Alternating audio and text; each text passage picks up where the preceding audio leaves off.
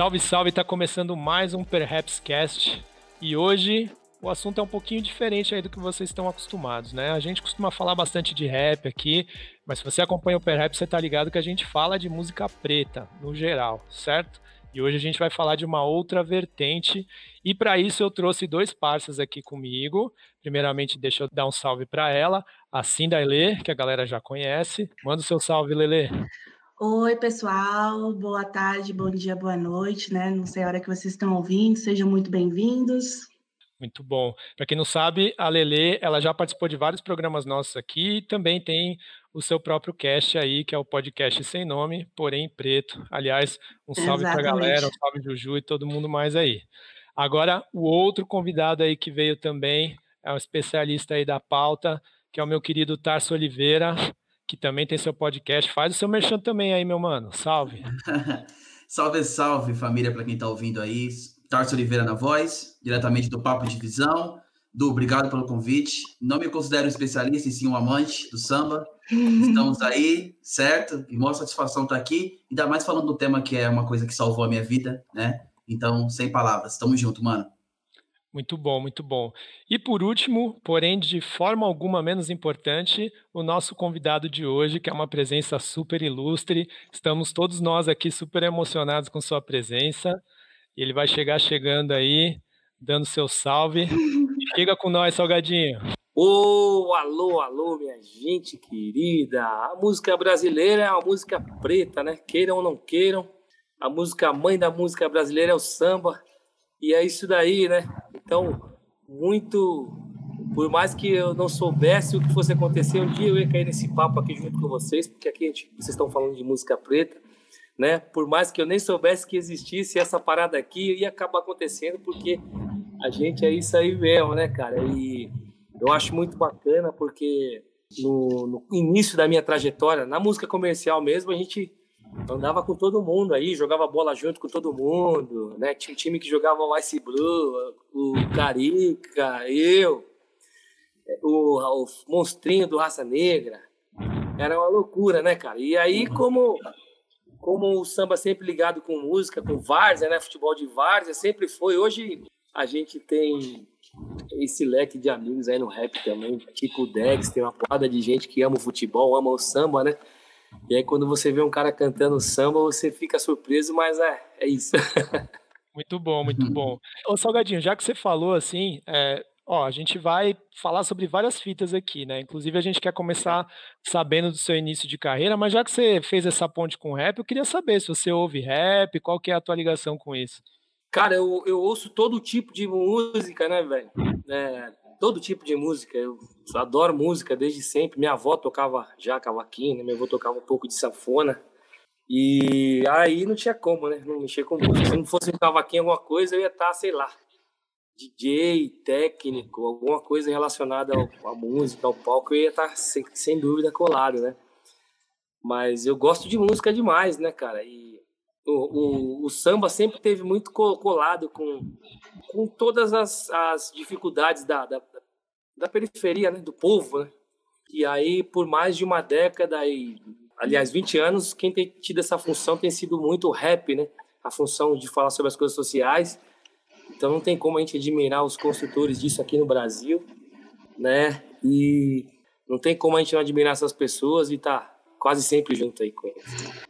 Da hora, da hora. Ó, a gente combinou aqui, Salgadinho, para quem tá ouvindo a gente, não, não tá vendo que a gente está se enxergando também, porque a gente está gravando por uma plataforma de vídeo.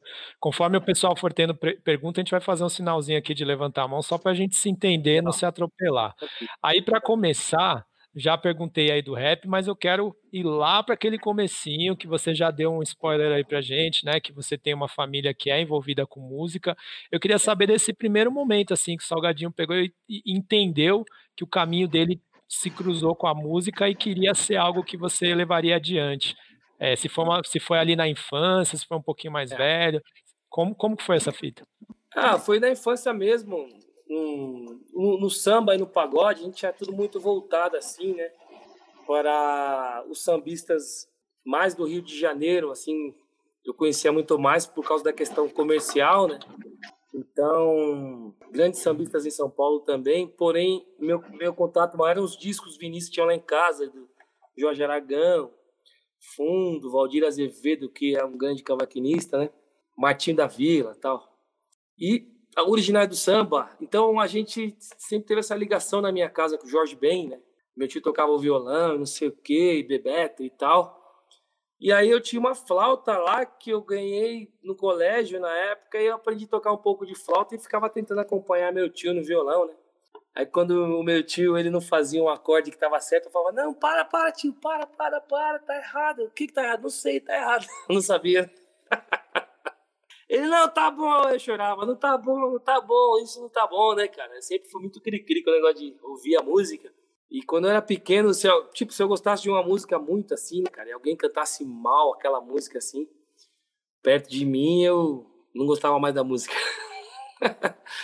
a minha ligação sempre foi muito na alma mesmo com a música, muito assim.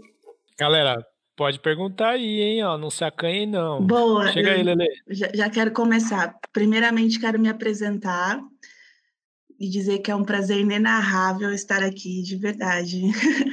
Meu nome é Acinda Ilea Pangessi, mas como você percebeu, Salgadinho pode me chamar de Lelê, é meu apelido. É. Acabou que o violão mais perto, mas o cavaquinho que é o meu parceiro, de verdade.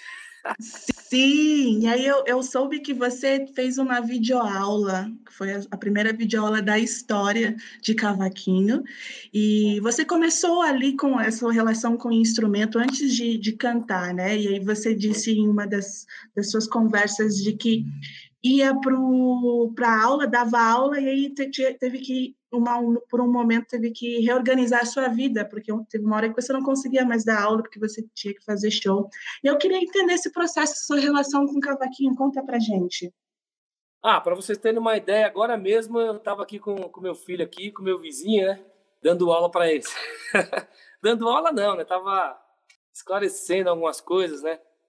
Para simplificar. Eu sempre gostei de, de desmistificar as coisas que as, que as pessoas às vezes têm muita muita mística assim para aprender.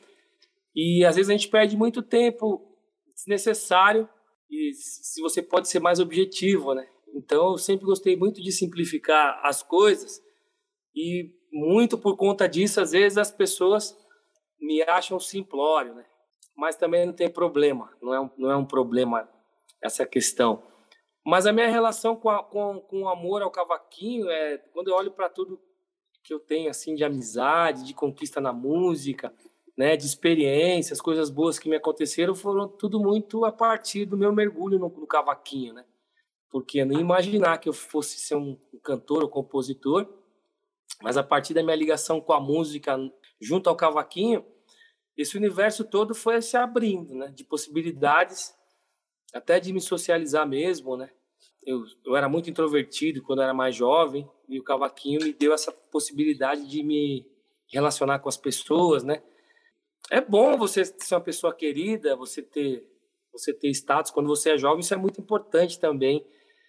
E eu era muito fechado com as minhas próprias coisas, meus pensamentos, né? Hoje eu posso, hoje com 50 anos, eu posso dividir um pouco mais dos meus pensamentos, porque eu me sinto mais seguro, né, com a experiência de vida que eu tenho e falar, realmente esse caminho é bom de poder dividir as experiências com as pessoas, mas tudo muito a partir da música.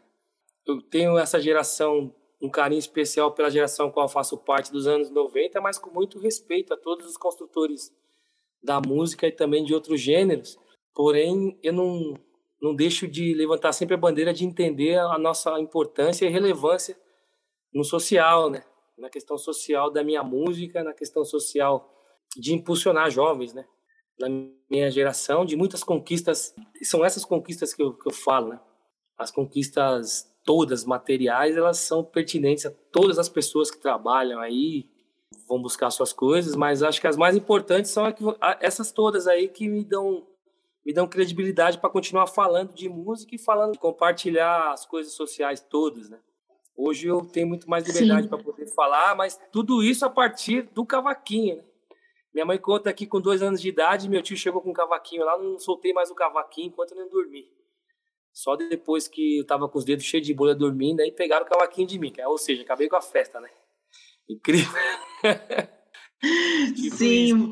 Você comentou algo interessante sobre o status que a época te deu, né? E eu é. acho que o legado que hoje você tem, né? Deixar o seu legado e a sua história transcendeu o status da qual você comenta, né? E, e, eu acho que a gente vai discutir isso muito aqui, né? O Tarso, o Du também, sobre como qual é o papel do pagode, é, do samba na, na sociedade em dar um espaço, né, em fornecer um espaço e uma infraestrutura para jovens negros de periferia da, da época, que não tinham perspectivas, às vezes não tinham uma referência né, boa, e como a mídia também deturpava muitas coisas, e como a música salvou muita gente, assim como o é. Tarso é. logo diz, né? Como a música salva as pessoas. Eu sou uma sobrevivente da música, Tarso, Du, você, somos todos aqui amantes e sobreviventes de. É.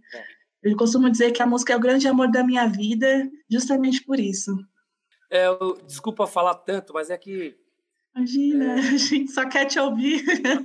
É, vamos seguindo daqui para a gente já está entrando, né, na, no, no, momento do, do Salgado chegar no pagode. Aí acho que no, no, no rolê do pagode 90, tipo como um artista visto nacionalmente, aí acho que é entrar por aí, por esse caminho, né? É. Pô, Lelê falou uma coisa tão, tão legal também, a questão do quanto que o Pagode 90 trouxe essa importância, né, Lelê? Quanto que ela... Depois que o samba se tornou comercial nos anos 90, né, a coisa tomou uma proporção e as pessoas achavam que não tinha um significado, mas tinha um significado muito importante, né? Eu se comecei falando o quanto que eu fui salvo, porque eu sou músico, né? Até nem, nem me apresentei, aliás, né? Além de historiador, eu sou músico, toco desde os 12 anos, né? E o Salgado citou sobre as pessoas que ele, que ele salvou, e uma das pessoas que ele salvou está aqui hoje, né? Ao invés de gastar energia com coisa errada, eu gastava com samba, eu gastava ouvindo catinguelê, bem íntimo, assim, é um sonho estar tá aqui hoje, conversando com ele, que é um cara que realmente salvou a minha vida, e o quanto que o samba, mesmo nos anos 90, sendo uma criança pequenininha ainda, né, consumindo aquela coisa, mas mesmo assim eu me apaixonava pelos caras. Até dizia para meu pai que eu queria, eu usava óculos escuro à noite, né, não ficava muito sentido, mas eu usava, não estava nem aí, porque eu queria ser os caras, eu achava que eles eram meus super-heróis. E aproveitando a brecha, Salgado, eu gostaria de saber um pouco, você falou sobre o seu amor pelo cavaquinho, né, o quanto que você se apaixonou, já tinha essa ligação familiar, mas eu também também usei da percussão, do samba para conseguir me socializar com as pessoas, mas eu me lembro perfeitamente o momento onde eu me apaixonei pelo samba, onde eu vi a roda de samba e me apaixonei, falei, não, eu quero isso para minha vida, né? Você dizia que gostava de tocar em casa, gostava de jogar uma bola, gostava de jogar um futebol, mas em que momento você se apaixonou pela música e falou, cara, não vai se apaixonar pela música, já estava apaixonado, mas em que momento você pensou assim, eu quero isso para minha vida, esse é um legado, que eu sei que isso não é só uma profissão, é uma missão que você tem, então, em que momento no pagode você se apaixonou por isso e resolveu levar essa vida adiante, inspirar tanta gente como eu, que estou aqui, né? Ah, eu não tinha essa perspectiva de, de fama. Aliás, quase ninguém na minha geração tinha, porque o samba, apesar de ser muito forte, ele nunca foi algo popularizado como algo possível, né? Sempre foi muito marginalizado. O cavaquinho era marginalizado, né? No início da, da construção mesmo, assim, até das escolas de samba, era proibido você tocar samba na rua, e depois chega a nossa geração com tudo isso já historiado aí, né? E vivido pelos nossos uhum. antepassados do samba. E o samba sempre foi muito discriminado, e justamente o que vocês tanto disseram aí sobre a representatividade, né? A questão de ter uma referência, isso é muito importante, a referência positiva, né? A referência afirmativa para o jovem periférico, para o jovem da favela, para o jovem que não tem muita perspectiva. Então, a música, para mim, ela me salvou, né? Desde o amor da minha avó pela música, enfim, dos meus pais, da minha família. E acho que a gente conseguiu passar isso para uma geração, mesmo que a gente não fosse parente, mas de certa forma a gente é um povo só, né? Um povo preto. E quando o cara vê um, um outro cara que, que, conseguiu, fala, puxa, aquele cara conseguiu, ele vem das mesmas condições que eu tenho, né? Talvez até pior, piores ou diferentes. Então, sempre, quer dizer, muitas vezes eu era mal interpretado, né? Talvez até hoje por pessoas próximas, até familiares, porque morava num bairro, tipo assim, é, o bairro é uma quebrada só, no Jardim Selma, né?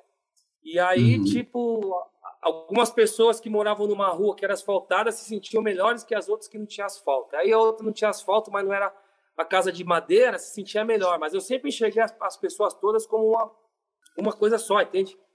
E aí, cara, eu sempre falei isso, né? A quebrada e tal. Hoje isso está muito melhor é, explicado pelo rap, né? E aceito também pelas pessoas, né? Mas era uma militância meio complicada, assim, de estar na música, na música comercial e falar das coisas que era minha experiência pessoal. Então, imaginar que uma geração toda aí teve uma influência a partir do meu posicionamento, das pessoas da minha geração. Olha, a gente faz música, faz música legal. A gente tem condição de ter uma casa boa para morar e, né, e pagar um colégio para o filho melhor, né? Então, é, isso tudo sempre mexeu comigo. Né? Então, a gente estava sempre envolvido ali com o jogo de futebol na Várzea, era na Zona Sul, na Zona Oeste, na Zona Leste. Né? Até hoje os caras me ligam. Esses dias eu estava num show aqui na Zona Leste, apareceu um parceiro meu, né? Que jogava com a gente de vez em quando, né? Lá da Vila Matilde, da Nenê, né? E a gente tinha um time lá de campo também, que a gente chegava domingo de manhã, a gente ia, chegava do show e jogava... Porque a nossa vida era essa, entendeu? E, mas muitos dos jovens que chegaram a partir da, da nossa geração eles já entenderam também o viés comercial e é muito importante isso aí também, do que na nossa música traz, né? Mas hoje, acompanhando assim os índices do que aconteceu na pandemia, do, do samba e do pagode, como música comercial, né? O samba, que o samba é um só, né? É, eu peguei um gráfico do G1 onde o, o, o pagode aparecia em segundo lugar colado com o sertanejo, né? E aí depois vinham todos os outros gêneros assim, menos assistidos nas lives, porque as, o, o, samba e o sertanejo aí, no caso, são músicas que as pessoas consomem mais por causa do, do são pessoas mais velhas, né? Porque eu vi. E o, jo, e o jovem está mais interessado no, no, sair mesmo, né, cara? Então ele consome muito mais as baladas e tudo mais, mas em casa quem, esse, esse tipo de público. Enfim, o que eu quero dizer com isso é que o, o sertanejo gasta é surreal. O samba não gasta nenhum uma unha do que o sertanejo gasta para chegar num gráfico. O que, que denota isso? Denota que o samba está sempre junto das, dos piores momentos também da sociedade. Né? O cara tem o samba como apoio ali, entende? O samba está sempre junto da galera nas mazelas, né? E é, é, muito engraçado, porque é óbvio que quando a música vira, vira uma música comercial, né? Aí a gente brinca, mas às vezes é mal interpretado. Que Aí parece que ah, vai chegando mais comercial, vamos clarear um pouquinho aqui que vai ficar melhor, vai vender mais. Isso no mundo inteiro, né, cara? Mas o, o, o samba tá para o Brasil como o R&B tá para a música norte-americana, né? R&B é, é, é, pai, é mãe do rock, é mãe do jazz, né? Do black music. O samba é, é salgado, ó. de todos os gêneros. Be belo, é isso. É um belo ponto que você entrou aí, viu? Que a gente tava. A gente também tem muito essa percepção, assim, né? Que o, o pagode especificamente, ele, ele é o nosso RB, né? Acho que tem muito a ver, né? A coisa do, do, do lado romântico, da, das melodias tal, né? A forma de, de, de, cantar, as temáticas, né?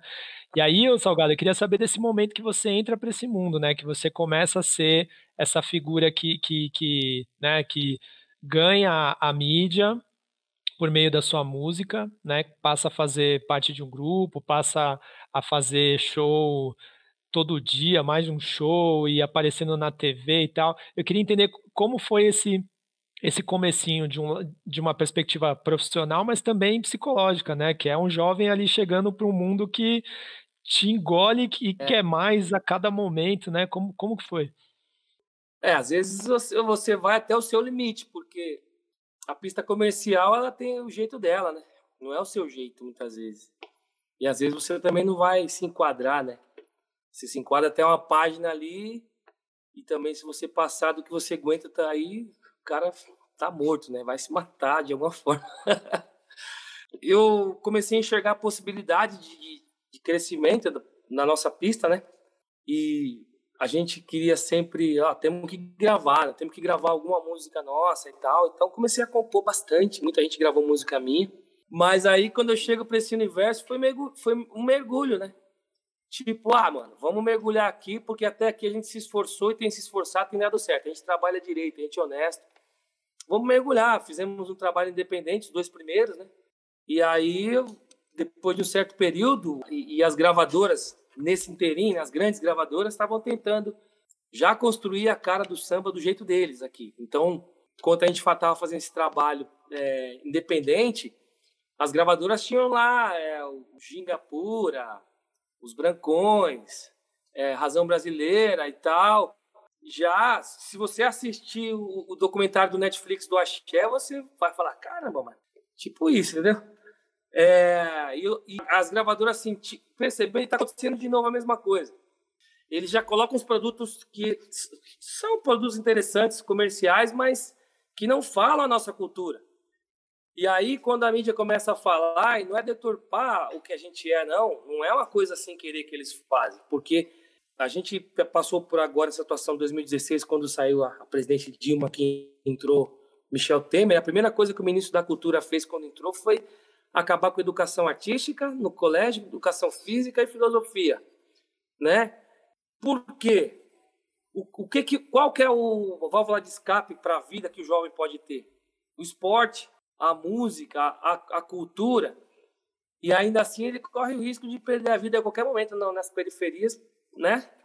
Se os caras estiverem com a demanda de, de trabalho para entregar lá, você pode ser morto e não vai, não tem que explicar depois.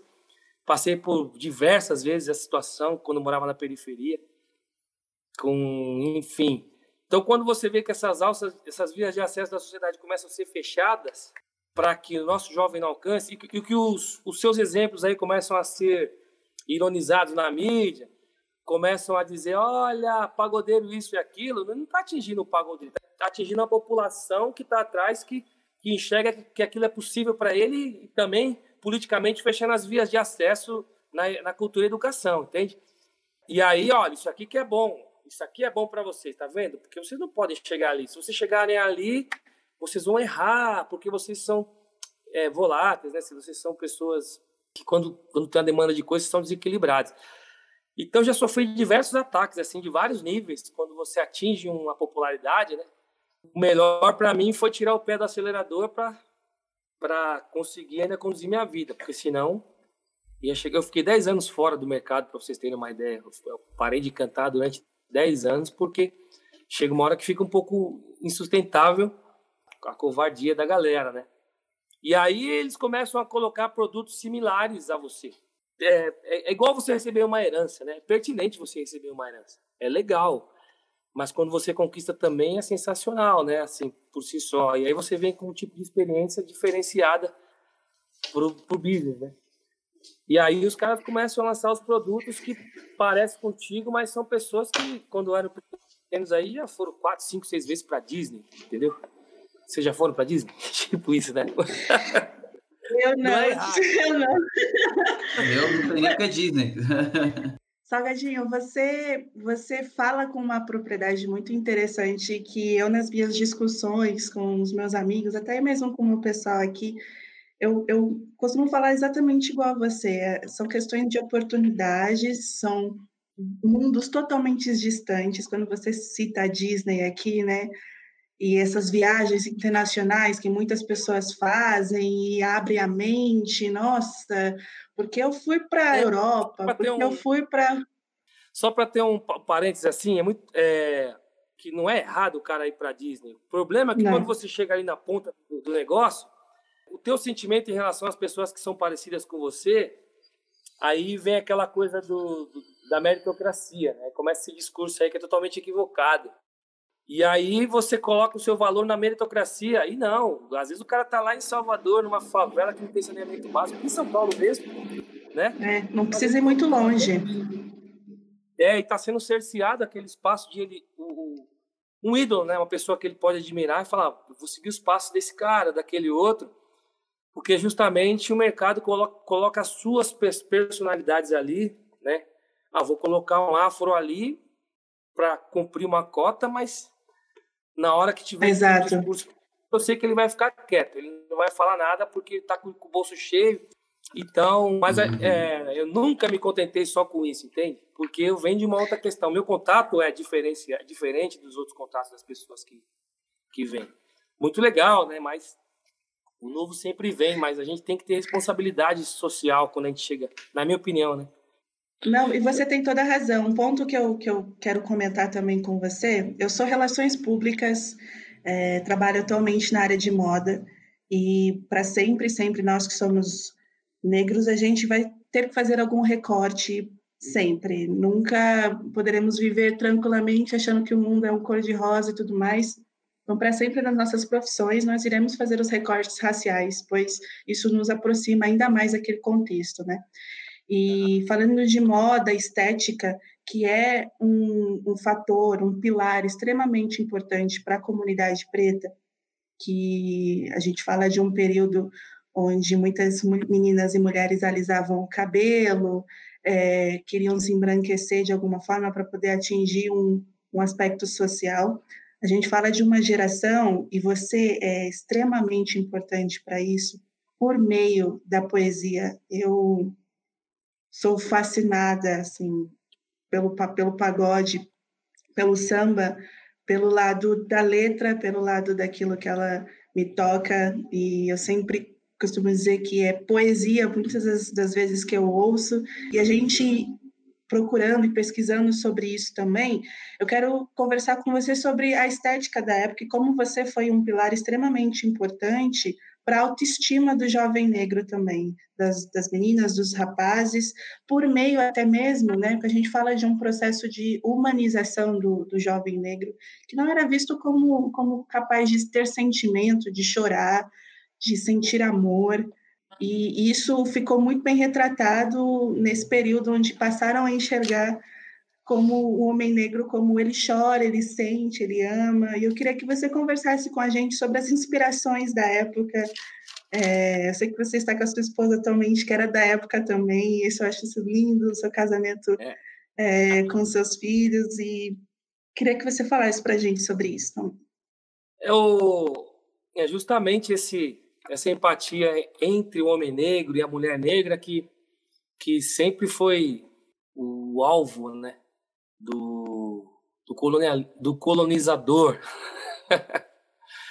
Porque se você não tem carinho, não tem respeito pelo outro, a história do outro, como que o outro é, né? Então é muito mais fácil de você dissipar aí uma, um, um núcleo de o amor, o amor quebra tudo, né? Quebra tudo que é maldade. E aí a gente entendeu que como grupo a gente poderia alcançar, né? Os nossos videoclipes todos, desde aquela época, sempre as, as protagonistas aí, né? São mulheres negras. Eram poucos os vídeos, né? Mas, mas sempre foram assim. Mas quando cai no meio da indústria, eles colocam, começam a colocar ali a, a galera. Mas também é pagodeira, né, cara? Mas cada um tem seu conteúdo. E graças a Deus eu consegui, já com 50 anos de idade, atravessar toda algumas gerações e, e a nossa referência era, era muito negro americano, né? Quando o, a Chic Show, sou muito grato a Chic Show por tudo que acontece na, na música hoje, porque a Chic Show abriu várias portas para nós. Eles traziam os artistas internacionais para o Palmeiras, para esses shows grandes aí, Fred Jackson, Earth, Wind Fire e tal. Como é que é aquela... É Minha mãe conta que viu Zap, Barry White está falando. É, Tonight is the night. Então. Eu sei, eu conheço. É, então, quando a Chique Show tava dando, eu sempre fui muito de encher o saco dos caras, né, cara? De caruda, assim, falar, gente, é, será que não dá pra gente tocar aí no meio da festa? Tipo isso, sabe? a gente pode tocar uma música aqui, outra e tal, pegar a amizade de todo mundo, aí a gente sai tocando. No show papo, a gente sai tocando no projeto radial lá, no esqueci o nome agora, o do Família, né, cara? E aí essa relação com a Chic Show foi que nos aproximou mais ainda, porque eu curtia os bailes antes de, de, de tocar a Vera mesmo, né? Foi onde eu conheci minha esposa, aqui na, na, no Clube da Cidade, né? E, na verdade, eu, eu, eu achava ela bonita e tal, aí seguia ela, des, subia no ônibus, tipo, três pontos antes para saber a hora que ela pegava o ônibus e tal. Aí um dia fui parar lá, né? Na, na Chic Show no clube da cidade com meu tio, né? Tinha quase a mesma idade que eu. E aí achei maravilhoso, porque achei um lugar onde eu era bem, né? Me relacionava bem. As pessoas eram iguais a mim, né? Os bailes da Chic Show. Então você cresce num lugar onde você tá num colégio ali que, pô, agora é o casal mais bonito, né? Sempre aquela referência lá. Aí eu dançava pra caramba samba rock, samba rock na época, dançava com a minha mãe, com a minha prima, né, cara, e tal. Chegou na hora de falar, ah, a gente vai ganhar um concurso com o pé nas costas, ganhar uma churrasqueira bonita, né, velho? Ganhava uma churrasqueira bonita. Em segundo lugar, o segundo lugar, você ganhou um hamster. Pô, mano. Olha isso. Sabe o que pode ter acontecido? Deixa ah. eu te interromper, porque eu vou precisar falar. Minha mãe, ela vai ouvir, e eu tô assim, absurdo, porque a minha mãe, ela dizia que ganhava, ela ganhou o campeonato de samba rock, e ela disse que dançava com, com, com um nego velho assim, ó, que pegava duas, três assim, na mão, é. e que dava abracinho. Ela já falou que ganhou o campeonato de samba rock e que ia é, gratíssimo quando, show. quando você está no colégio estadual ou municipal, você não vai ganhar nada, porque você vai ficar sempre segundo ou terceiro, pode ser o melhor, os caras vão ficar sempre em é. primeiro lugar. E aí, essa foi toda a minha relação de referência né, da, da Chic Show, com os bailes, a galera que ia para os bailes, as modas que tinham ali. O, o cabelo careca muito em função do Michael Jordan mesmo, né? Porque eu era muito magro, né, cara? E aí, daqui a pouco eu, eu, eu usava umas camisetas mais apertadas assim pra não ficar tão, tão ridículo na foto. Eu achava que eu era muito magro, né, cara? E nas fotos eu parecia que eu era um pouco mais forte, né?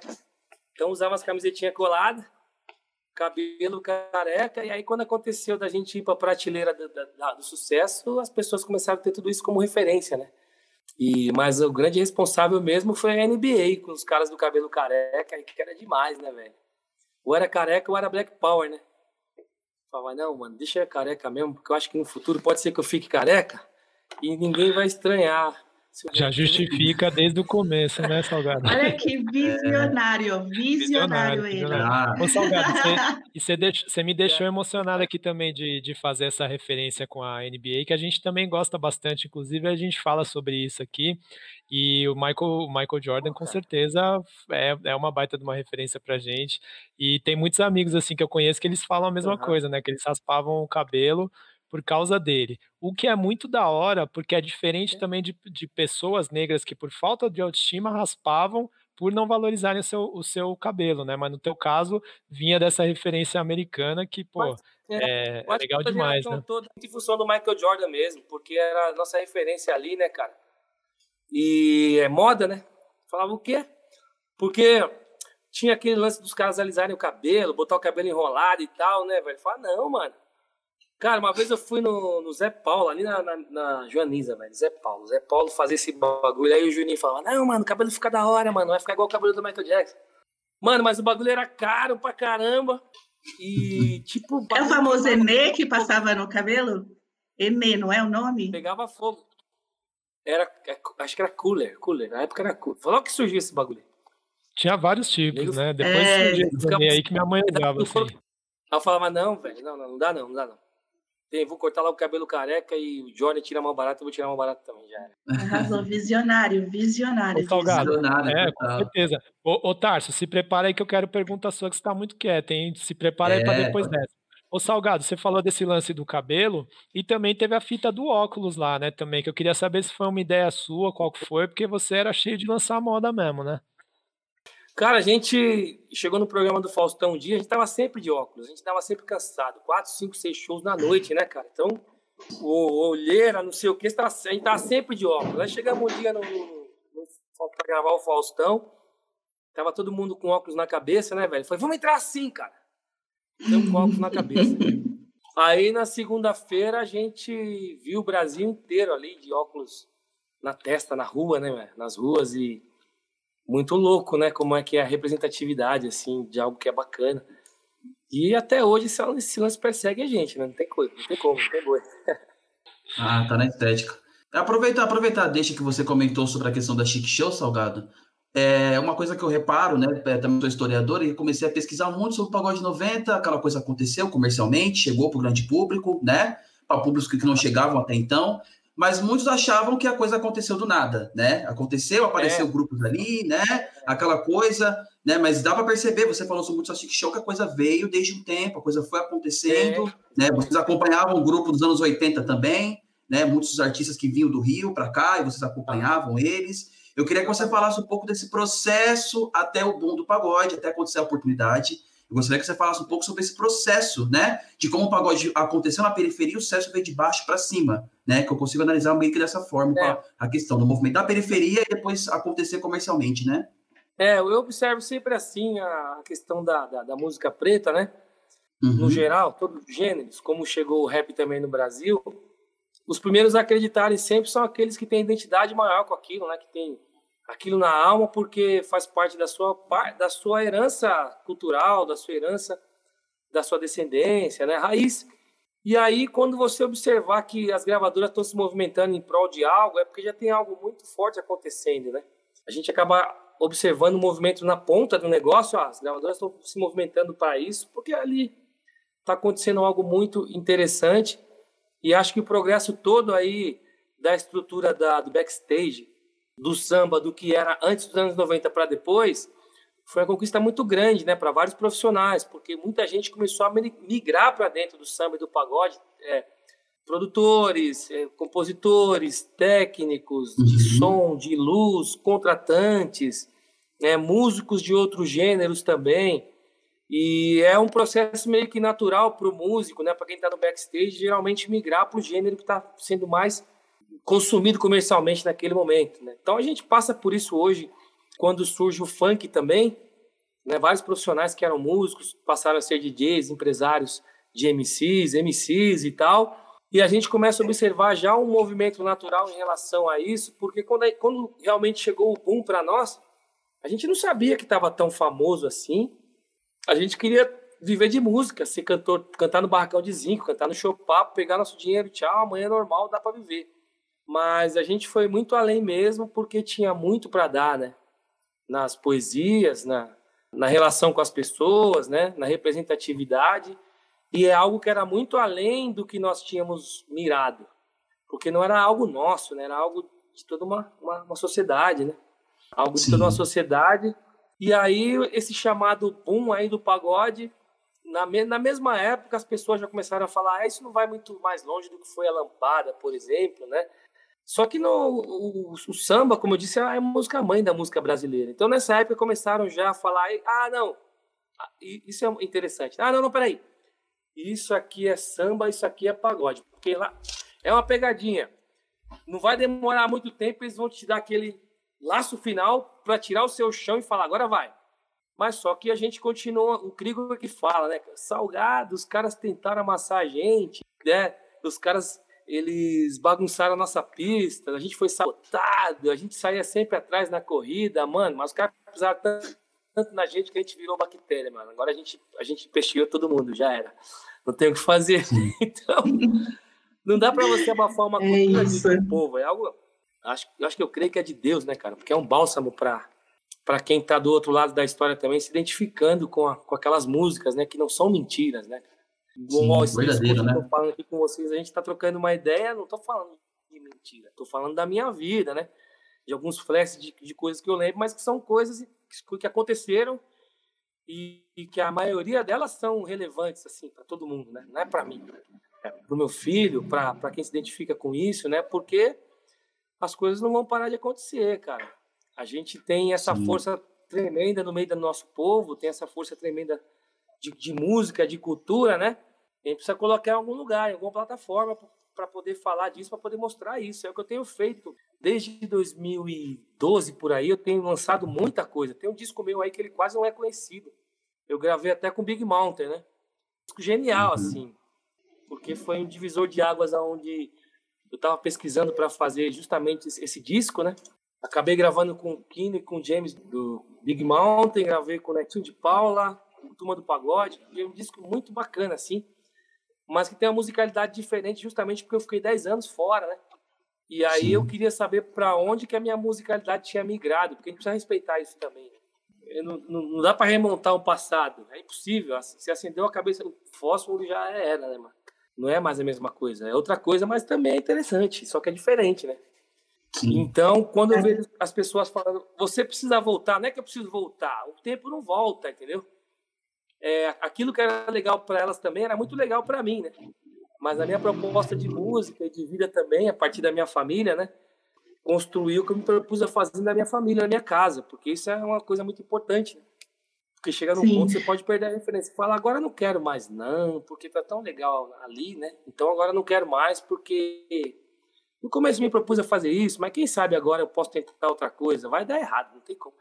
Mas assim, pode ser que dê certo. Acho que isso aí me deu longevidade na, na música, na carreira, né? Essa coisa de ter parado 10 anos aí e ficar recluso. Quando voltei fazendo esse disco aí, eu, é uma, foi uma experiência também. E a partir daí eu criei o Pagode 90, né, essa marca, em 2012. Sim. A partir daí criei o Pagode 90, que eu tinha feito uma, uma volta com o grupo Catinguele, que eu fazia parte em 2008. E aí as pessoas queriam muito voltar ao que era. Eu falo, gente, mas você não está entendendo, gente. Isso não tem como voltar. Já é, aquilo, já, tá, já aquilo é lindo e maravilhoso. Para frente é uma pista nova, né? Pode ser que seja um grande sucesso ou não, mas a gente tem que estar tá construindo juntos, né? Só que, pô, não dá para convencer as, ainda mais empresário, quem está atrás, que o cara tem aquela expectativa do que ele já viu no passado próximo. Só que as gerações vão mudando, né? O consumo vai, vai tendo outros interesses também mas dá para você se encaixar dentro de um nicho. Foi aonde eu pesquisando gravar esse disco aí do, do 2011, 2012, eu, eu conversei com vários radialistas, vários diretores de rádio e acabei chegando à conclusão que eu podia fazer montar o pagode 90, que ele ia andar muito melhor comercialmente do que um trabalho novo, ia ficar muito mais caro, né? E aí eu quase não divulguei esse meu disco novo. Então, Pagode 90 a partir dele, daí surgiu o Gigantes do Samba, a gente faz a festa, é, tardezinha, porção de coisas, e acho que é, quando eu comecei a pesquisar, as pessoas diziam que eu era saudosista, mas não, estava pesquisando algo para não ter que gastar grana, sabe, assim. Num, numa rádio, né, o cara tava falando, pô, Salgado, eu preciso contratar o Jorge Matheus para uma prefeitura, mas eu não toco sertanejo na minha rádio a primeira coisa que eu pensei, falei, putz, eu preciso de um produto que eu não tenha que pagar a rádio e eu possa fazer parceria com ela. E aí foi onde eu criei o Pagode 90. Faz, é, faz é, o estratégia pura, né? Ah, é o que a gente ia comentar aqui, né, também sobre isso. Eu, eu, acho interessante você mencionar mais uma vez essa sua pausa de 10 anos, né? A gente veio conversando sobre ela, sobre um momento de, de você refletir, de você se afastar um pouco dos holofotes, justamente por uma inteligência emocional que eu tenho enxergado é para que você se recuperasse de toda essa exposição que você teve, né, e, e se voltasse para si mesmo e a partir dali você conseguir mais uma vez ter essa ter essa exposição, né? E a gente conversando sobre você trazer esse esse revival, né, dos anos 90, do Pacom Pagode 90, e que de fato fez muito sucesso, né, nesses anos 2000, 2010 para a gente. E, e, é interessante você comentar sobre essa, esse lance de saúde mental, de, porque a gente, eu trabalho com mídia, né, com imprensa e tudo mais, vejo o papel importante da imprensa, do jornalismo cultural da época também, e por diversas vezes você sempre faz esse recorte social da, da importância da música para gente, e eu quero conversar com você que ativamente já fala sobre isso, que eu acompanho você nas redes sociais, Twitter principalmente, e você ativamente fala sobre a marginalização do pagode, né? E que recentemente você entrou em conversas com amigos meus, inclusive o Tarso estava envolvido nessa conversa, sobre como antigamente era visto como música de pessoas pobres, feias, é, sem cultura, vagabundas. De, de vagabundo, e era isso é fato, a gente entende isso. Minha mãe contava muito sobre isso, meu pai falava muito sobre isso. Eu cresci uma parte da minha infância na Vila Matilde, na perto da Praça da Toco. Então, eu frequentava a Nenê da Vila Matilde. É, Isso. E eu sou do ABC, então. Ah, eu, eu tenho que falar da Praça da Toco.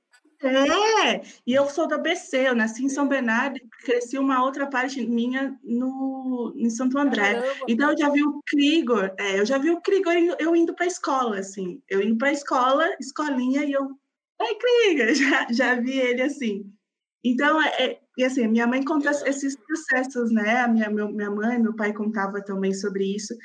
E eu quero conversar com você que ativamente já fala sobre esse assunto, né? Como você conseguiu driblar? Eu sei que esse processo de pausa que você teve foi importante, justamente por toda essa exposição, mas na época, né, essas diferenças de gravadoras que você comenta também, as gravadoras maiores queriam trabalhar comercialmente sempre, mas eu tenho até uma, alguns, alguns comentários, né, de alguns conhecidos que eu peguei aqui, o historiador Dione Matos, para quem estiver ouvindo o podcast também, é, ele comenta assim, Quando teve uma lista ruim da Rolling Stones, não tinha um disco de pagode. Como um dos maiores movimentos musicais da música brasileira não seria capaz de produzir um disco de tanto impacto quanto Los Hermanos?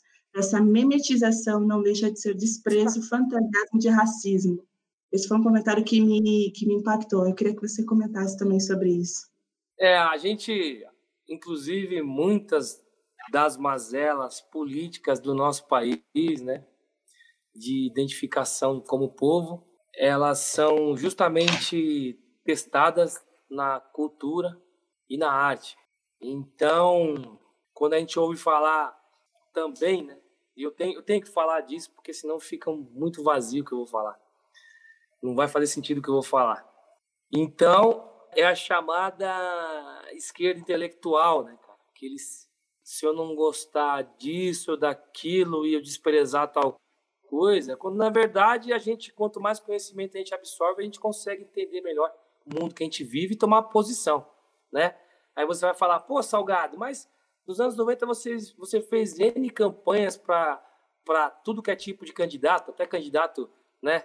que caiu em corrupção e tal, mas a gente estava preocupado em pegar o nosso dinheiro mesmo, né, cara? Sobrevivência. Como também não foi diferente essa pausa que eu tive, muito relacionada a tudo isso, porque quando você está num negócio que envolve muitas pessoas, você precisa cumprir a demanda do que você se propôs a fazer, né? E, e, e papel pode até não te prender, mas você precisa cumprir. Então, quando eu falo que eu estou muito mais à vontade hoje para poder falar de todas essas coisas, é porque já não me sinto preso e talvez se eu tivesse falado na época, eu teria já rompido com, com uma, uma prisão que me fez ter uma pausa de 10 anos na, em contato com o público que se sentiu muito abandonado por mim, né? Claro que eu senti muita falta das coisas legais, mas tinha muita coisa que não era legal relacionada a isso também e que o dinheiro só não, o dinheiro só não resolve para algumas pessoas. O dinheiro não resolve, porque quando você vê uma fila de gente vindo atrás, que precisa de algo que você já teve contato, você sabe que é possível, você quer que seja possível também. Para quem vem, porque o novo, o novo sempre vem. Né? Então, há pouco tempo eu tinha um projeto lá em Goiânia, não estou generalizando aqui, vou dizer uma experiência minha, tá? Eu tinha um projeto lá em Goiânia há pouco tempo, estou arrumando a câmera aqui para quem está no podcast aqui, peraí que só para vocês entenderem que estou arrumando minha câmera. Então, o que aconteceu foi que eu tinha um projeto, só para vocês terem um exemplo, né? E era um pagode às quartas ou, terças-feiras lá num, num, lugar, né? Num barzinho, só para relacionar com a Rolling Stones que está falando. Esse pagode eu fiz duas vezes, era para ser pelo menos, era para ser quinzenal durante seis meses, né? E eu fiz esse pagode lá e todas as pessoas que gostam de mim foram me ver né? Praticamente recorde de público as duas vezes. E aí eu, aí eu vim, né? Porque você, mesmo sabendo, a gente viajava, por exemplo, com o grupo Catingueirense ter carreira solo, em alguns lugares do Brasil que a gente chegava, por exemplo, Foz do Iguaçu. Cheguei uma vez lá, quando descemos no aeroporto, aquele fã-clube, um de, de faixa e tal. Aí as fãs, ah, mas eles são pretos. Então, para você entender como que isso é na nossa viver, né? Viver o que você está falando aí, de olha, música de gente feia. E aí, ah, Salgado, a gente não vai continuar o projeto, não. Mas eu falei, mas o projeto está lotado. É, mas não é bem o perfil do público, né? Que a gente gostaria que viesse na casa e tal. Ou seja, é, não, é que, não é que a gente é contra o capitalismo, não. A gente é contra as diferenças sociais. Né? Porque um dólar não é um dólar, né? 200 reais com, a, com o Lobo Guará não são 200 reais mas em alguns lugares eles não aceitam 200 reais do cara, do cara afro, o que a sociedade tem como feio. Então, por que, que eu vou levar um artista que vai atrair, atrai outro público, mas eu só quero aquele público ali. Eu não quero esse outro público aqui na minha casa. Então, é muito relacionado a isso. Então, quando você vai para a mídia forte, uma, uma revista como essa aí, ela tem condição de colocar uma diretriz né, na mente das pessoas. Olha, você sabe que de repente você é bom tocando instrumento, mas você vai precisar de um aval de um cara desse para falar se você é bom ou não. Você já sabe onde é a sua falha, né? Então, a gente nunca dependeu de ser chancelado por uma Rolling Stone, né? Mas para a sociedade é muito importante esse tipo de chancelamento aí. É, outro dia, outro dia eu vi o, o, o Pondé, né?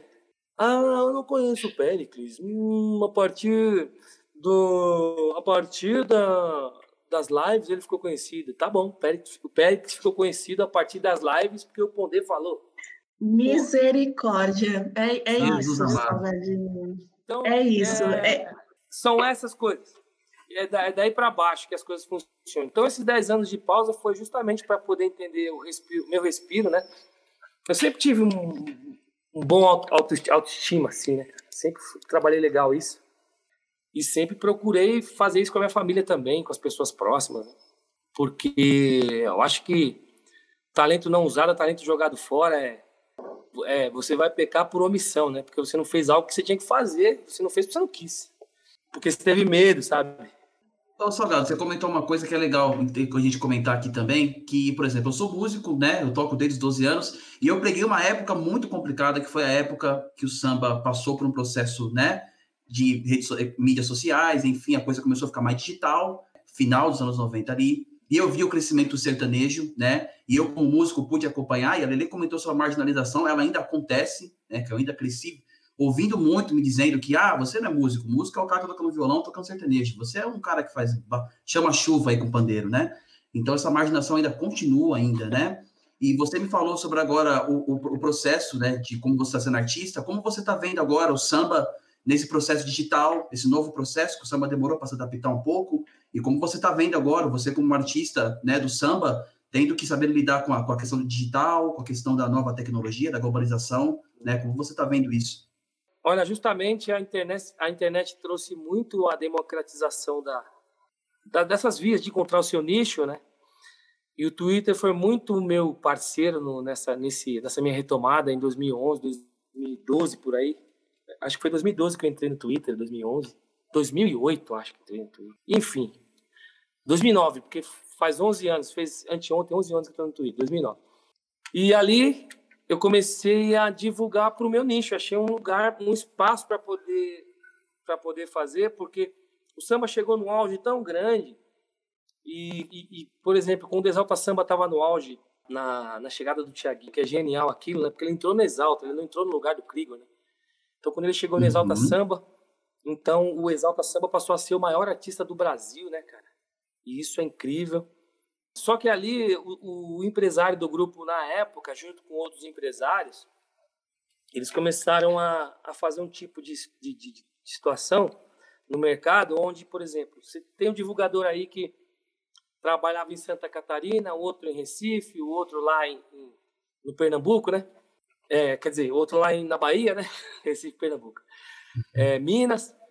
Aí, o Salgado paga, sei lá, um valor pro cara né? Vocês três, cada um paga o seu valor. nós somos quatro artistas, né? Independentes. Aí a gente mandava essa grana para os caras. Ali os caras divulgavam a gente nas rádios. E a gente ia de acordo. O trabalho independente fluía, né? O que aconteceu a partir do, do, do, dessa tomada de posição desse empresário foi que ele passou a contratar o, esses divulgadores do Brasil inteiro, tipo pagando na época, né? 12 mil reais para um, 15 mil reais para o outro. E, e aí era um dinheiro surreal, né, cara? Porque o Exalta fazia 7 milhões ali líquido por mês. Né? E a gente fazia um trabalho ali onde a gente tinha, sei lá, 90 mil líquido mês, cada artista independente, né? Então era algo monstruoso. E aí o cara contrata essas pessoas e, e fala, ó, você vai trabalhar pra gente agora, pra gente, pro grupo tal, e pro outro grupo tal, e pro outro grupo tal. Então eles se juntavam, ficavam três, quatro artistas aí grandes, já com gravadora e com uma puta mídia por trás. Então o espaço pro, pro sambista independente, ele se fechou. Você não tinha mais os divulgadores para divulgar o seu trabalho nos lugares e acabou, eles fecharam essa porta. Quando aí se dissipou, eu estou falando abertamente isso porque aconteceu, né? Aí quando se dissipou o Exalta, que aí vem vem trabalho do, do, esse cara sai da cena, o Pérez começa a tocar a carreira dele, o Thiago começa a tocar a carreira dele. Esses divulgadores todos aí já tinham migrado pro sertanejo. E então são, são coisas que vão acontecendo aí na, na, na, atrás da cortina que tem um, uma influência muito grande aqui na frente, né? Depois eu vou, quando terminar o podcast, eu vou mandar uma foto para vocês dos maiores empresários de samba do Brasil na atualidade. Eu vou mandar uma foto para você. Depois, para poder ilustrar. Se eu, se eu conseguir. Eu acho, que eu, acho que eu já estou entendendo. Eu acho que eu já estou entendendo. É, já, já captamos a mensagem. Né? Eu acho que eu estou entendendo. então, cara. É triste. O samba, o samba, ele é da África, ele vem de lá, ele é música preta, mas a gente não tem esse acesso que os caras têm. Então é disso que se trata. Quando eu começo a levantar minha voz um pouco mais hoje no Twitter para falar das desigualdades, das possibilidades, é muito em função do que eu me calei durante muito tempo e não dá mais, né, cara, para eu fazer isso. Então é muito, muito em função disso, né? Mas é, Salgado, é, acho é, que também. É mercado, né? Sim, então, acho que também tinha muito a ver com o seu momento ali na. O, a, as ferramentas que você tinha, o, o, quanto de poder você tinha ali também de, de, de fala, né, para poder pontuar o que você tinha em mente, né? Talvez se naquele momento você fosse muito eloquente, uhum. os caras iam lá e iam te cortar, né? Falar, ó, oh, não, tira o salgado e coloca outro que ele tá falando demais. Não, talvez, Infelizmente talvez é o que acontece. Hoje, né? Talvez eu não tivesse hoje tendo a oportunidade de estar falando isso para vocês, porque não estaria mais. Então hoje eu aprendi a mexer com as ferramentas, né?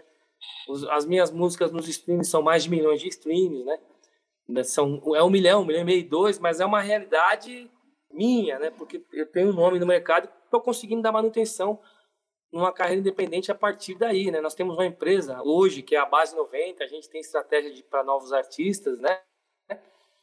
Então a gente consegue muito fazer com, com o cara que está começando que o dar um direcionamento, né? Pelo menos entender o nosso lugar no mercado a partir, a partir do início de carreira para um artista novo, né? Então, não, agora me veio uma coisa na cabeça aqui, mas é, é, é louco porque a gente está falando sobre esse processo de dificuldade, claro, no mercado, né? A gente viu o sertanejo numa grande crescente, mas assim, eu como músico vi o samba muito vivo ainda, né? Eu até comentava com, com os meus é. amigos músicos da época de que o samba voltou para o lugar onde tinha começado lá atrás, na periferia. Porque a gente ia para o samba, lógico que passou por um processo de dificuldade para o grande público, mas quando a gente ia na periferia mesmo, a gente via o quanto que as músicas do Salgadinho, o quanto que as músicas impactavam muito, né? Uhum. E por que, que eu estou dizendo isso? Porque agora eu tive a oportunidade de ver, até comentei com a Lele também, sobre a questão de ter visto Tardezinha, né? O Thiago, que é um grande artista, o Tiaguinho, cantando músicas, trazendo essa questão do samba, né? De quanto que você falou, que a questão não é passageira, a coisa ela é contexto ancestral, ela é africana, uhum. ela é contínua, ela não vai parar. Então, assim, vou pro Sereno, você vê cantando músicas do fundo de quintal lá atrás, né? Então, assim, a coisa continua, né, Salgado? A coisa continua em um projeto de roda de samba. O Thiago também fez uma coisa de roda de samba, trazendo repique, trazendo tantã, trazendo banjo, né? Então, a questão, mesmo assim, essa questão, o samba, ela, ele é africano e não tem jeito, né? É, esse é o nosso grande sonho, né? De ver realmente os caras que vão chegando fazer, fazerem grandes trabalhos, né? E também reverenciando todos os grandes sambistas. Isso aí não vai parar nunca. Tem novos artistas surgindo, talentosíssimos e também reverenciando toda uma trajetória do samba. Então, isso é importante para a gente manter essa chama, chama viva, mas é importante que a gente possa trazer o, o jovem né, para a cultura, para a música, para a arte. Não, não vou dizer para o samba, porque às vezes o cara não vai se interessar em, continuar a trajetória como um músico, né? Mas ele pode ser um grande cientista, ele pode, enfim, a partir da oportunidade, a gente está lutando para que as pessoas tenham oportunidade de, de respirar um pouco fora do, dessa, desse mar de, de, de coisas, né? Ter um respiro para vislumbrar algo que realmente ele fala, olha, não, realmente eu consigo fazer isso bem, eu vou, eu vou a partir daqui, eu vou mergulhar nisso, né? Eu, quando tinha, sei lá, 13, 14 anos de idade, teve um professor que foi muito importante para mim, né? São dois professores, a da quarta série, que é a Dona Maria Aparecida Laporta, que era professora de português, né? Ela fazia muito jogralzinho com a gente e as minhas músicas têm muito de... É, fala um, outro responde, né? Isso vem de, dessa experiência com essa professora. E o professor Hernandes, apesar de ser um professor de ciências, ele passava muito o que, que era a sociologia para a gente, né? Muito o que, que era a questão do, do ser, né? A individualidade, pensar um pouco fora da caixinha, que é justamente o que as pessoas estão tentando cercear hoje dos nossos jovens, né? E como eu tenho esse instrumento da música que me trouxe até aqui, eu tento hoje falar um pouco mais. Eu sei que é chato muitas vezes a gente falar disso na rede e tal, mas é conforme os espaços vão se fechando na, na, na, questão acadêmica, né? Se os artistas ainda tiverem voz, né? A gente consegue levar um pouco de ideias boas para os nossos jovens. Né? Essa é a minha Sim. função hoje. Exato. Eu quero comentar. Eu quero comentar que é, mais do que o seu dom de compor, o seu dom de cantar com a sua voz aveludada, que eu amo, o seu dom de socializar também com questões inteligentíssimo também com questões sociais.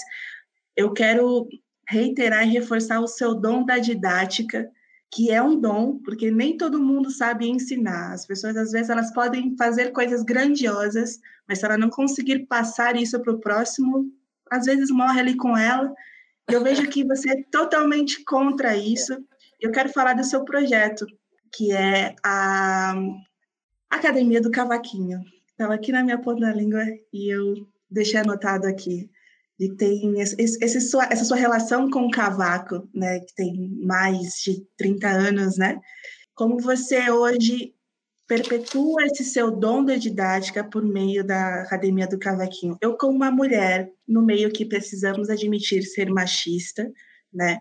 Sempre tive muita vontade de aprender a tocar instrumento, principalmente o cavaquinho. Eu ainda não enterrei esse meu sonho. Hoje eu tenho 26 anos. Aí. E eu ainda não enterrei. Há muito tempo pois ainda. É. E quando eu soube do seu projeto, que nasceu em maio, eu me, me, acendeu aquela chama de garota adolescente, que lá com os meus 12, 13 anos, que eu, foi aonde eu quis aprender mas no desenvolver da vida foi me mostrado que ali não era meu lugar. Agora, com 26 anos, me reacendeu a chama justamente por ver depoimentos de meninas tocando cavaquinho. Quero que você comente com a gente ah, sobre tem isso. Várias. tem várias e tem, tem uma menininha de 12 anos lá que ela é danada, assim. E molecada. Olha só. E isso me toca, porque aí eu sou professor, né? Também. Então, quando você está passando para outro, aí está aprendendo de novo e aprendendo mais, né? Às vezes é uma coisa que passa e tal. E, e é, essa pandemia, justamente, né? Porque eu comecei a fazer treino físico e comecei a pegar mais no cavaquinho, fazer música. E eu falei, putz, cara, isso é uma terapia, né? Porque às vezes do nada você fala, deixa eu pegar no violão um pouquinho ali para brincar. Daqui a pouco, quando você vê, está duas horas com o instrumento na mão. Você não cantou nem a música inteira, mas ficou tirando, fazendo alguma coisa, sabe? É uma viagem. Então a música, a música eu acredito que ela é um dom que às vezes a pessoa nem sabe que tem. Às vezes o cara adora a música e fala, mas não consigo ter um ritmo e tal. É, mas se você for lá no comecinho, talvez você consiga desenvolver algo que seja uma terapia, assim. A música é para isso, né? Música é bálsamo. Tem gente que trabalha ganhando dinheiro com ela, né? mas ela não é só para isso, né?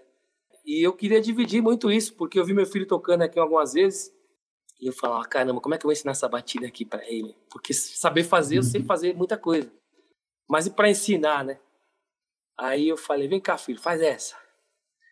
Faz isso aqui, ó. Esse é o começo que vai te ajudar a desenvolver para essa outra aqui, né? E aí, o, fazendo isso, conversando lá com a minha galera, a gente falou, ah, vamos fazer o curso do cavaquinho, né? Porque primeiro curso de cavaquinho em vídeo, né? Em vídeo. Foi desenvolvido por mim. Esse, é, é óbvio que esse está muito mais completo, né? Com mais experiência, com muito mais didática. Né? Só falta pegar na mão do cara para o cara, ou para mim, né? Chegar e se dar bem ali. Falar, só falta isso, né? Mas não. Só falta. Tá da forma que a gente está ensinando ali, até quem não tem instrumento. Oh, tinha, teve um cara, né? Tem muita coisa gratuita que a gente passa ali no, no YouTube. E no, no Instagram, né, da Academia do Cavaquinho, que o cara fala: caramba, cara, deu uma luz, tem, tem, um gaitista, né? Eu dei aula sobre campo harmônico esses dias e algumas progressões harmônicas que são comuns né, no, no, no samba, né? Aí o cara, eu sou gaitista, cara, mas essa explicação que você deu, essa tabela que você colocou, me abriram outro universo. Então a gente fica feliz quando o cara dá esse tipo de depoimento e deu certo. Você fala, putz, consegui ajudar alguém, né? Sim, Muito bom. Ô, ô, Salgado, enquanto o pessoal pensa aí na, na, na última perguntinha de cada um para a gente já chegar nos finalmente, eu, ó, eu detesto pedir isso, mas como você trouxe o cavaco, ele está aí do lado, se você quiser Deus, fazer alguma graça para nós aí, é ó, ia ser. Eu, eu só demais. ia pedir isso, uma, uma música que você goste, que esteja na sua cabeça, que esteja representando esse dia 19 de outubro para você. Fique à vontade. Ah, Por favor, não faça chorar.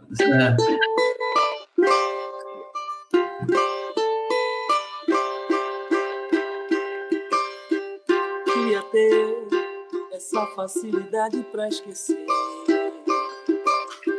Só apertar um botão e a saudade desaparecer. Explica aí pra mim como é que faz. Sempre que eu tentei doeu demais. Não valeu, não valeu. Tento ignorar, te esquecer, mas a saudade só aperta. Juro que tentei me envolver, mas outra mina não completa.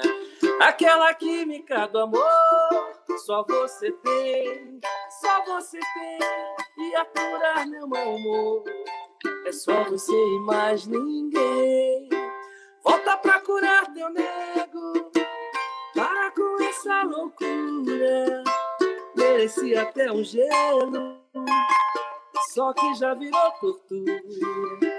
Volta que eu acordo cedo, faço tudo direitinho. Volta que eu tô me perdendo, sem você no meu caminho. Queria ter essa facilidade pra esquecer. Só apertar um botão e a saudade desaparecer. Explica aí pra mim como é que faz. Se sempre que eu tentei doeu demais. Não valeu, não valeu. Tenta ignorar, te esquecer, mas a saudade só aperta. Juro que tentei me envolver, mas outra mina não completa. Aquela química do amor, só você tem, só você tem e aturar meu mau humor. É só você e mais ninguém. Volta pra curar teu nego. Para com essa loucura. Merecia até um gelo. Só que já virou tortura. Volta que eu acordo você. Faço tudo direitinho. Volta que eu tô me perdendo. Sem você no meu caminho.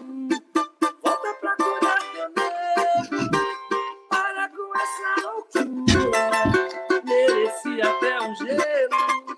Só que já virou tortura. Volta que eu acordo você. Faço tudo direitinho. Volta que eu tô me perdendo. Sem você no meu caminho. Queria ter essa facilidade pra esquecer.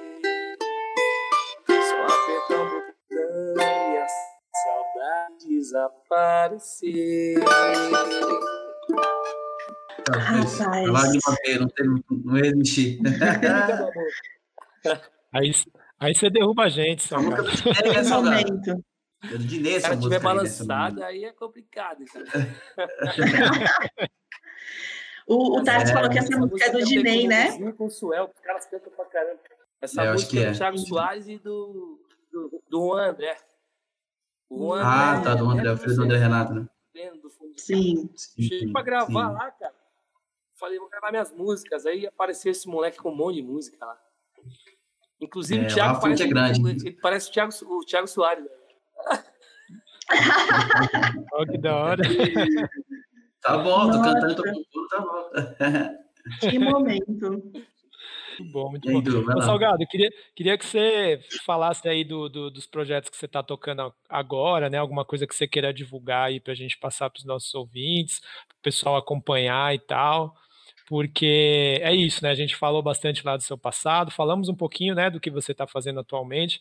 Gostei bastante tanto desse, de- dessa visão que você passou, né, é, social e racial, que eu achei que é fundamental e que é, é muito legal quando a gente vê um artista conseguir ser eloquente né, nesses assuntos, porque infelizmente, às vezes, por conta até desse, desse ambiente branco, né, como a gente estava conversando, não, não existe o espaço para esse tipo de troca. Então, acho muito legal você ter dividido isso com a gente e também de, de, de todo esse processo estratégico que você contou, né? Tanto quanto você citou lá da matéria do G1, desse comparativo do pagode com, com o sertanejo, que tem uma injeção de grana absurdo aí É. para estar onde está, né? E o pagode tem que correr ali mais no, no talento, o samba e o pagode tem que correr mais ali no talento. E, e aí o, a voz é sua, o espaço é seu aí, fala o que você quiser. Queria dizer que a gente ficou muito satisfeito, muito feliz aí de ter a sua presença. Realmente foi uma honra. Estamos todos verdadeiramente emocionados, tanto por conhecê-lo quanto ouvir o que você teve a dizer. E saiba que somos todos é, admiradores do seu trabalho, somos muito fãs e é um prazer contar contigo. Ah, primeiro também é uma honra estar com três jovens aí tão talentosos que também se preocupam com as questões todas sociais aí, né, cara? Que sozinho a gente não consegue mesmo. Eu aprendi isso muito jovem também. Que bom que vocês estão nesse caminho, né, cara? Na comunicação, colaborando com as suas expertises aí, né? E são assuntos que eu não tenho oportunidade de falar abertamente, nem com pessoas que eu gosto demais, mas quando a gente encontra um canal que a gente pode realmente ter essa abertura para poder falar e é direcionado para isso, é uma honra, uma honra estar com vocês por conta disso. É o que sempre o povo preto fez, trabalhar nas brechas da, da sociedade, criando suas tecnologias, criando seus espaços. Eu acho que é uma herança que a gente acaba tendo que ter, conforme a Lele falou, né? A gente vai ter que sempre esse recorte aí, tanto da, da, da visão, tanto do aquele, aquele respiro que as pessoas não percebem é ali, né? Momento da pausa, né? Que pausa também é música. fazer acontecer algo naquela pausa, ah, mas é só uma pausa, mas dá para fazer acontecer muita coisa, porque você consegue direcionar as pessoas para enxergarem o que de fato acontece, né? Sem ficar colocando fantasia, sem ficar colocando a, a, as paixões, né? Porque o racismo se for, se for para a Cat, tem as histórias dele, tem as minhas, mas acho que a questão mesmo é o espaço que a gente tem, né? Por isso que a gente, eu falei um pouco das redes sociais, um pouco que aprendi mexer no digital hoje. Tem também alguns projetos que a gente tem feito a partir lá da base 90, que é o Concerto para a Juventude, Concerto com S, né? Se vocês procurarem, aí tem um primeiro videoclipe, acho que é, que é bem legal. Lá primeiro tem a Vanessa Jackson, tem o Vami Boys, um monte de gente, Castanha Caju, Primeiro foi lá na, na Fundação Cafu, depois tem um outro videoclipe também. No final de ano, a gente começou esse projeto de entregar brinquedo, mas a nossa vontade era poder fazer mais, né? criar espaço para educação, né? Quem sabe aí no futuro de saúde, quem sabe no, no futuro aí é, um espaço mais mais aprofundado nas questões direcionadas para a criança, para o jovem aí periférico, para poder desenvolver sua diversidade. O Concerto para a Juventude, em breve a gente vai estar abrindo a campanha, né? Tava falando disso com o pessoal na semana passada, mas como a gente começou a fazer o, vídeo, o vídeo realmente do Academia do Cavaquinho, tem consumido bastante nosso pessoal no suporte, né? E, mas enfim, a gente vai tocar o Concerto para a Juventude, Concerto com S, que é concerto de concertar esse ano. E peço para que vocês fiquem ligados aí para tentar ajudar a gente a divulgar. Né? Algumas empresas têm colaborado, a gente aceita os brinquedos novos, a gente não pega nenhum valor em dinheiro, né? Por enquanto é só é só questão de agradar a criança no dia dela, assim, no, no dia da criança, no Natal, que ela espera ganhar um presente, mas quem sabe no futuro a gente consiga ampliar isso aí para dar mais qualidade para para esse projeto. Muito bom, conte com a gente, com certeza. Alguma consideração final aí, Tarso Lele, para a gente fechar? Eu, assim, quem, quem vê, se puder ver, verá aqui. Estou com um sorriso de orelha a orelha, assim, tá absurdo. é, foi um momento muito especial, acho que de todos os momentos que eu já vivi, esse está no meu top 3 momentos mais especiais da minha vida. De fato, me emocionou muito é, ter acesso, ter essa oportunidade de compartilhar. E, e você disse que não tem gente para conversar. Se você quiser ser amigo nosso, está aqui, tá? Né? A gente pode ser super amigo seu para falar de, de coisas não, chatas também, coisas legais. Mas é, é, é, muito importante. Eu sempre peço muito respeito para entrar, para sair. Eu acho que é, é isso, isso que é importante da geração atual. É, eu, com 26 anos, que nasci nos anos 90, e para quem quiser entrar também no estudo, nós devemos respeito aos, ao pessoal que montou isso, que preparou isso. Então, é extremamente importante presenciar, estar presente neste momento, justamente pelo seu legado, pela, pela sua importância na música, pelo aquilo que você deixou para nós. E hoje, como uma grande fã desse período e de todos os períodos anteriores, do que tem agora também, eu, sou, eu falo que eu não sou eclética, tá? Eu gosto de música preta. E como tudo é música preta, tudo é nosso.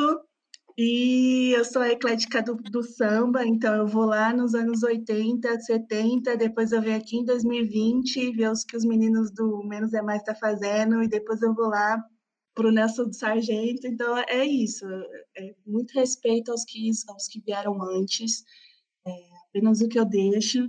E muito grata, grata a todos que estão aqui, muito feliz de compartilhar esse momento com vocês. Você é louco, sem palavras. Du, queria te agradecer, irmão, por ter feito esse convite. Salgadinho, queria dizer para você que eu me emocionei muito, né? Dizer para você que você salvou a minha vida.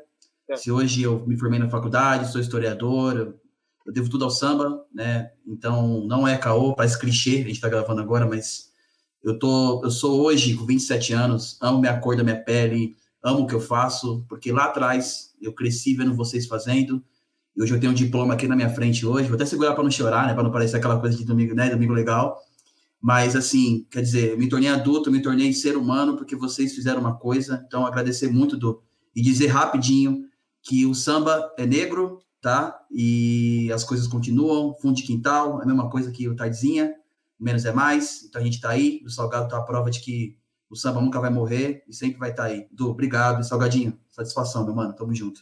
Eu quero, é tudo nosso, eu, eu é quero ler nosso. uma frase aqui para as pessoas que estão ouvindo também. Eu estava fazendo uma pesquisa recente sobre o Nelson Sargento, que foi a pessoa mais velha a tocar no Rock in Rio ano passado. Ele é uma grande lenda também do, do samba, né? E aí uma, uma jornalista perguntou para ele, por que, que o samba não morre? Aí ele fala, Há coisas que começam bem e daqui a pouco começam a cair. Mas, pô, se antes era bom, por que não melhorou?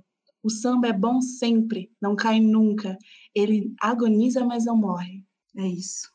É isso. É isso. Bom jeito de fechar, né? Pessoal, muito obrigado mais uma vez, Salgadinho. Fique à vontade quando você quiser voltar de novo, é só dar um salve é. que a gente tem mil e um assuntos para falar contigo, certo? Aí, Sobre o que você quiser falar. quando tiver com o projeto aí, manda link para a gente que a gente vai fortalecer na divulgação com certeza.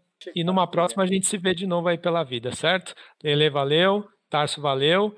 Aos tá ouvintes certo. também, muito obrigado aí por quem ouviu. Tarso, e até uma próxima.